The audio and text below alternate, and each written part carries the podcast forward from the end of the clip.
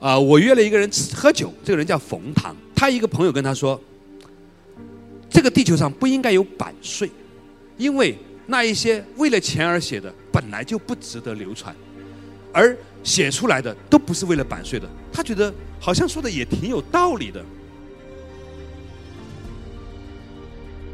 到底一个人这一辈子要做什么事儿？你可以不计成本，你可以没有时间观念，你甚至。不那么在乎计较，在做这件事情过程当中所受到的委屈，那么这件事情就是你的事情。当然这很难，很难。我们只不过是附着在伟大的东西上面，我们什么都不是，自己只不过什么都不是。我们只不过有机会和有品质的东西、有品位的东西。刹那间有一些交流，然后你在那个过程当中感受了它，你和它连接了。我们的很多时候的安静和朴素，是基于我们在内心里面对那一个真正的巅峰体验、好的东西的自信。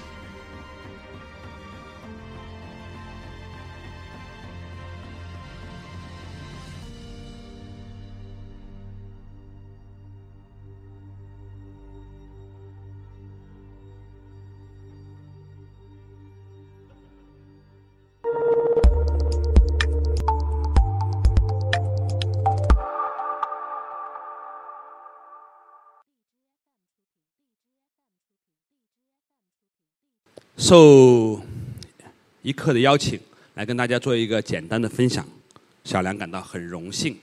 我拜蔡老师为师，磕头啊，真是磕头。磕完以后，我就问蔡老师，什么叫做人生的巅峰状态？为什么你每天都可以活得那么自由自在？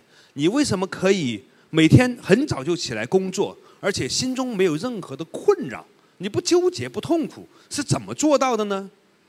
蔡老师说：“其实是因为你没有体会过那一种做一件事情感受不到时间，让时间像水一样流过你的身体，你与时间同在的那种感觉。如果你体会过了，你就绝对不会为了钱而工作。这件事情给我很大的震撼呢。难道我们不是为了钱而生活吗？我们给自己很多的理由。”老婆要下岗，儿子要读书，父母要养老，自己要苟且，所以我们要为了钱而工作。但其实这可能是个谎言，或者是一个自己骗自己的谎言，因为我们没有体会过那一种终极的在工作状态中像禅定一样的状态。你体验过之后，一切都可以放下，因为你其实根本就不需要那么多。我跟蔡老师在一起，经常看着他一天只吃一个馒头，冬天也不穿袜子，就是那条单裤，从来不穿秋裤，人家也不会感冒，夏天也不会中暑，也不进医院，但是他会抽烟，但是呢，晚上十二点钟，我们喝酒他就喝，跟我们一起喝，然后呢，十二点也可以睡觉，九点也可以睡觉，一点也可以睡觉，两点半。准时起来工作，不管几点钟睡，两点半准时起来工作，然后呢就一直做，做到累为止，倒头就睡。一个很大的工作室，我不知道有一千还是两千，因为我从来没逛完过啊。一个很大的工作室，外面是巨大的西溪湿地，它只需要一个大概一点五平方米的桌子，加一个五十厘米宽，然后呢一米多长的一条条案，坐起来就画画。躺下去就睡着，那么在这个过程当中，我就开始慢慢的从看蔡老师工作的那种状态，开始理解一件事情。这件事情是什么呢？一定要去做一件不计成本的事，因为那件事情就是你要做的事。大概几天以前，啊，我约了一个人吃喝酒，这个人叫冯唐啊，我冯唐和吴伯凡，我们三个人吃饭喝酒。冯唐说。他一个朋友跟他说：“这个地球上不应该有版税。”冯唐说：“我虽然也不靠版税来活，他在中信做投资，他是个资本家，本质上来说，啊，以投资为为为赚钱的本事的人，但是他偶尔也出书。他说：“作为一个作者，我怎么能够接受版税不合理这件事情呢？”他的朋友跟他讲，那个提出版税没有价值的那个人说：“他说有没有一些文章是不给你钱，你也很想把它写出来的？”他说：“有，我大部分的文章都不是因为有人给我钱，有人说先预定了版税，交了两万册版税，然后你给我写的，没有。绝大部分真正出于内在的，就像。”你饿了想吃饭，困了想睡觉，你那个内在的那个体验饱满到一定程度的时候，你自然而然的想写出来的东西，那种东西才值得写，才值得流传，才值得分享。所以，我们觉得版税有意义，就冯唐那个朋友说版税没有意义，因为那一些为了钱而写的本来就不值得流传，而。写出来的都不是为了版税的，所以他不是跟他有关的。冯唐给我转述了这段之后，他说他觉得好像说的也挺有道理的。好了，我我说的这几件事情都在围绕一件事情在讲，这件事情是什么？到底一个人这一辈子要做什么事儿？如果我们体验过一件事情，你可以不计成本，你可以没有时间观念，你甚至。不那么在乎计较，在做这件事情过程当中所受到的委屈，那么这件事情就是你的事情。当然这很难，很难，但是它是存在的。起码在我的师傅蔡志忠老师那里，他给我们实现了这一点，就是说他给你演给你看，真是这样的。他跟你聊天是因为他喜欢你。他不需要在你那里得到任何东西。他他收我为徒的时候，你知道人家聪明的老师到什么程度吗？说，因为我没有手机，也没有账号，所以你不需要在过年过节的时候跟我发慰问短信。我没有账号，所以你不用转任何的现丝金给我。我也不不吃什么东西，我每天一个馒头自己也可以解决，所以你做我的学生没有任何压力。我说好。于是，当我真正拜完师以后，我们磕完头，我说：“师傅，头磕过了，请你告诉我一些真相吧。”他说：“都在我的书里面了。”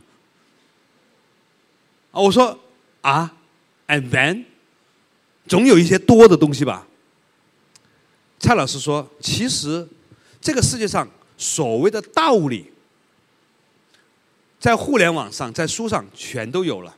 以前一个人可能要跪在，比如说几组、二组、三组，要跪在那里，要要跪几个月，然后把手手臂砍下来，然后呢才能够得到一句真知：见所向非相，即见如来。色即是空，空即是色，是吧？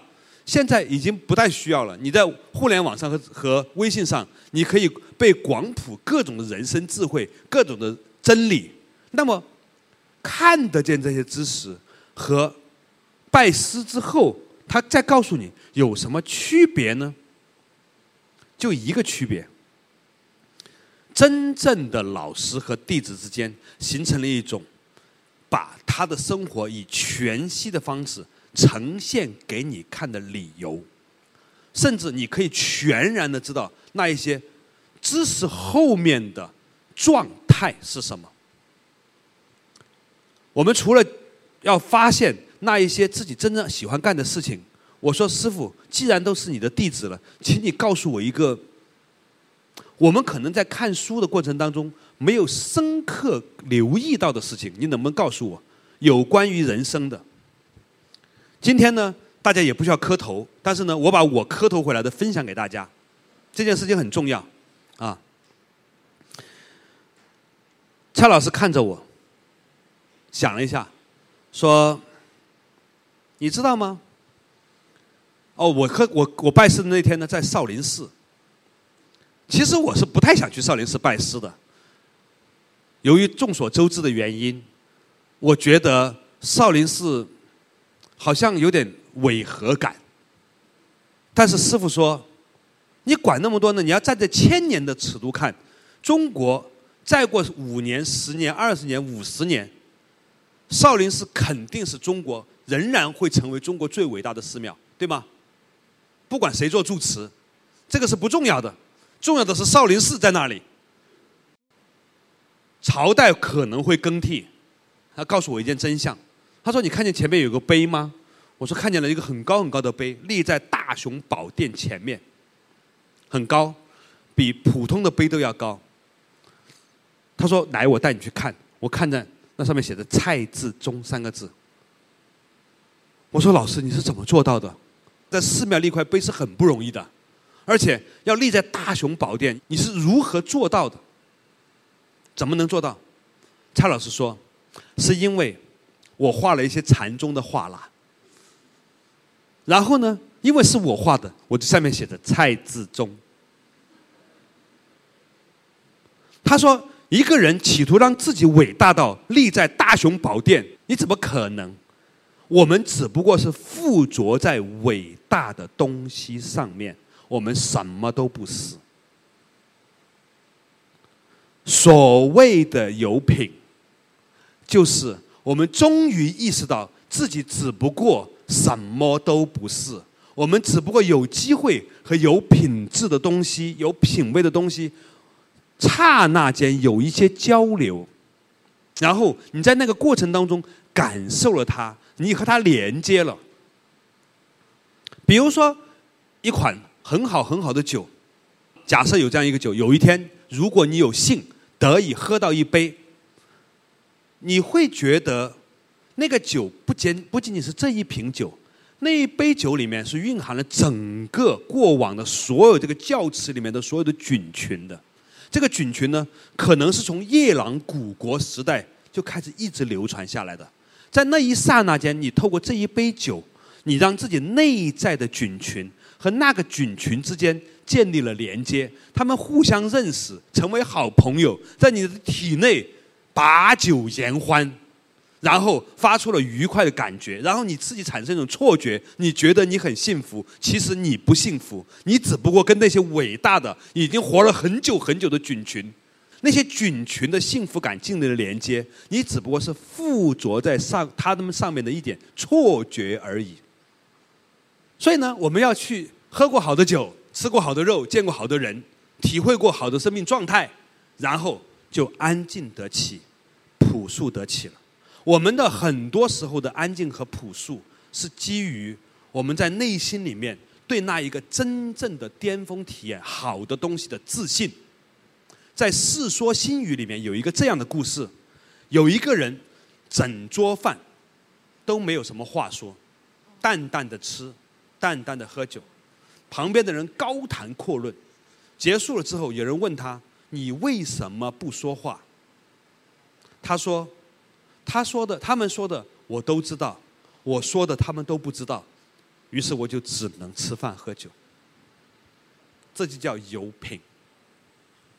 今天一个很简短的分享，由于没有做太深的准备，我只是把过去几十年乃至过去几十年之前。”累积下来到这一刻，我所感受到的关于人生有品的这件事情的分享，和大家做了一个真诚的交流。